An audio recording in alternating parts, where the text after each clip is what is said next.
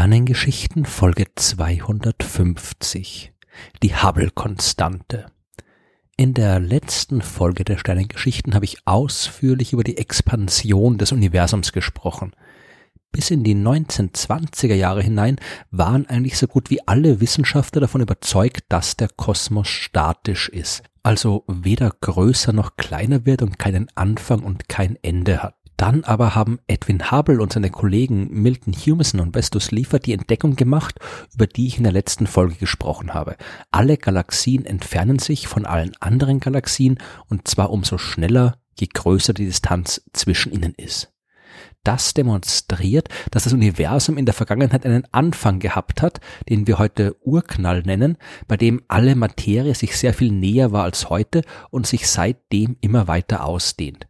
Die Galaxien bewegen sich nicht durch das Universum, wie ich letzte Woche erklärt habe.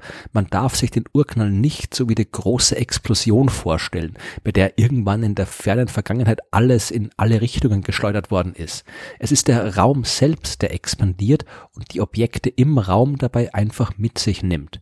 Das bedeutet übrigens auch, dass es kein Zentrum des Universums gibt, keinen konkreten Ort, an dem der Urknall stattgefunden hat. Das ist zwar bei einer Explosion der Fall, aber das ist ja wie gesagt eine falsche Vorstellung. Wenn es der Raum selbst ist, der sich ausdehnt, dann gibt es heute mehr Raum als früher und Ganz früher war noch weniger Raum. Der gesamte Raum war quasi nur ein einziger Punkt. Und dieser Punkt hat sich ausgedehnt. Nicht in irgendeinen bestehenden Raum hinein, sondern vereinfacht gesagt in sich selbst.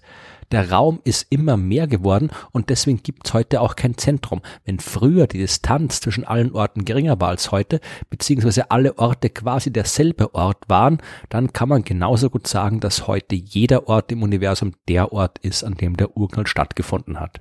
Aber es soll ja heute in der Folge der Sternengeschichten nicht um die Feinheiten der kosmischen Expansion gehen, sondern um die Hubble-Konstante. Diese Zahl beschreibt die Rate, mit der das Universum expandiert. Und eigentlich ist Hubble Konstante der falsche Ausdruck, denn wie wir sehen werden, ist diese Zahl alles andere als konstant. Deswegen verwendet man in der Wissenschaft auch oft den Ausdruck Hubble Parameter. Aber egal wie man sie nennt, beschrieben wird mit dieser Zahl der Hubble Fluss, was nichts anderes ist als ein anderer Begriff für die Expansion des Universums. Ich habe vorhin schon erwähnt, dass Edwin Hubble in den 1920er Jahren beobachtet hat, dass sich jede Galaxie von jeder anderen Galaxie entfernt und dass die beobachtete Geschwindigkeit von der Distanz zwischen den Galaxien abhängt. Je größer die Distanz, desto schneller die Geschwindigkeit. Und genau das beschreibt der Hubble-Parameter. Der aktuelle Wert dieser Zahl beträgt 67,74 Kilometer pro Sekunde pro Megaparsec. Die Einheit des Hubble-Parameters ist also eine Geschwindigkeit, Kilometer pro Sekunde, geteilt durch eine Entfernung, gemessen in Megaparsec, wobei ein Megaparsec 3,3 Millionen Lichtjahren entspricht. Bei einer Galaxie, die sich ein Megaparsec, also 3,3 Millionen Lichtjahre weit von uns entfernt befindet, sehen wir also, wie sie sich mit einer Geschwindigkeit von 67,74 Kilometern pro Sekunde entfernt. Bei einer 2 Megaparsec weit entfernten Galaxie würden wir eine Geschwindigkeit von 135,48 Kilometern pro Sekunde beobachten, also das Doppelte von 67,74 und so weiter. Soweit, so klar. Das Problem an der Sache ist erstmal, dass man sehr lange nicht wirklich genau gewusst hat, welchen Wert der Hubble-Parameter wirklich hat. Man muss ihn ja aus konkreten Beobachtungen bestimmen und das ist knifflig. Edwin Hubble selbst hat 1929 einen Wert von 500 Kilometern pro Sekunde pro Megaparsec angegeben. 1956 haben Kollegen den Wert dann auf 180 Kilometern pro Sekunde pro Megaparsec geändert, was doch eine ziemlich große Korrektur ist. Und zwei Jahre später nur wurde schon ein Wert von 75 Kilometern pro Sekunde pro Megaparsec publiziert und äh, in den 1970er Jahren ist der Wert, äh, den man für diesen Parameter vermutet hat, auf ungefähr 55 Kilometer pro Sekunde pro Megaparsec gesunken.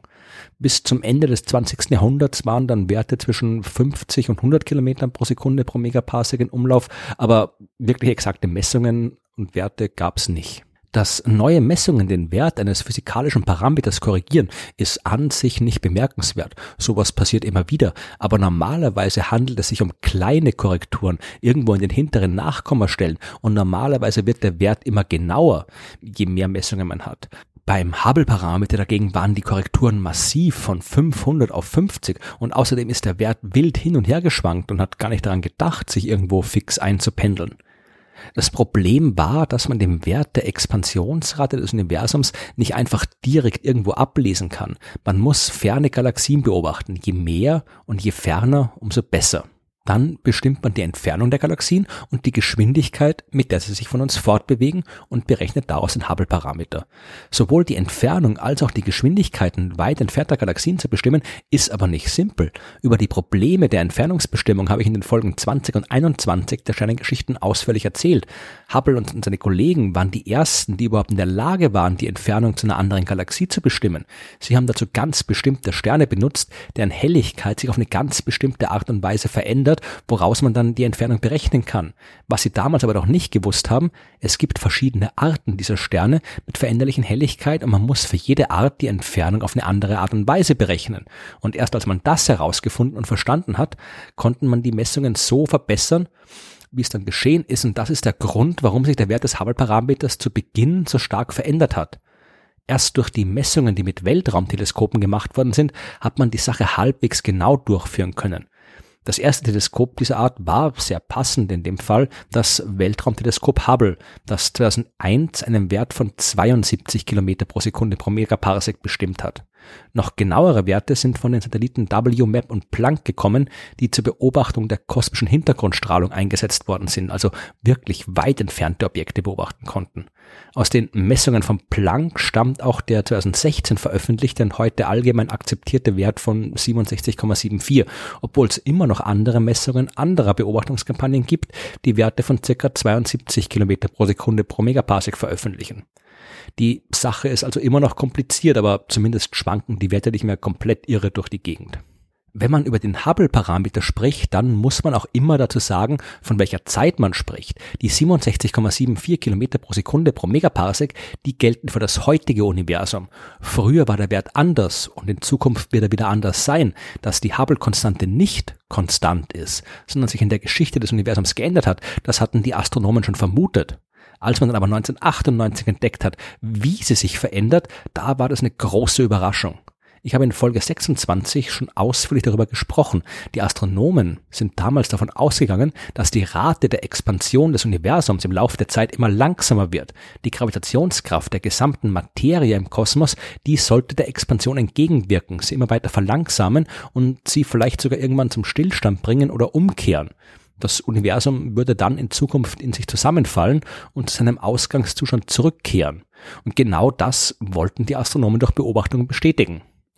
Ferne Galaxien sind ja auch alte Galaxien oder junge Galaxien, je nachdem, wie man es betrachtet. Je weiter wir ins All hinausblicken, desto weiter blicken wir in der Zeit zurück. Das Licht braucht lange, bis es uns erreicht hat. Und wenn wir ferne Galaxien sehen, sehen wir Objekte, die einem viel früheren Zustand des Universums entsprechen.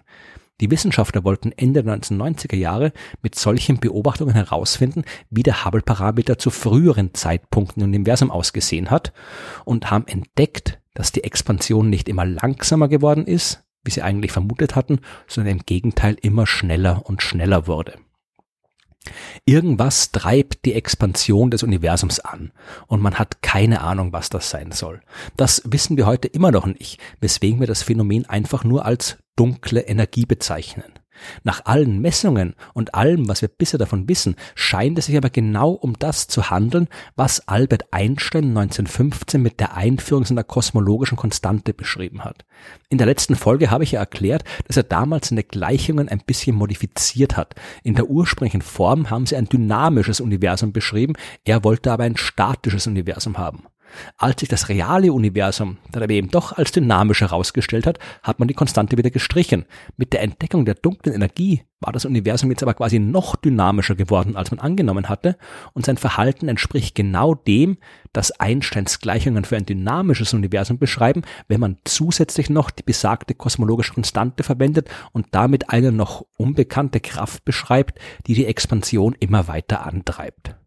Astronomen werden den Hubble-Parameter und die Expansion des Universums weiterhin beobachten und probieren noch genauer zu vermessen als heute. Mehr kann man derzeit auch nicht machen, um das Rätsel der dunklen Energie zu lösen. Aber wenn wir die Expansion des Kosmos gut genug verstehen, dann verstehen wir vielleicht auch irgendwann, warum sie immer schneller wird.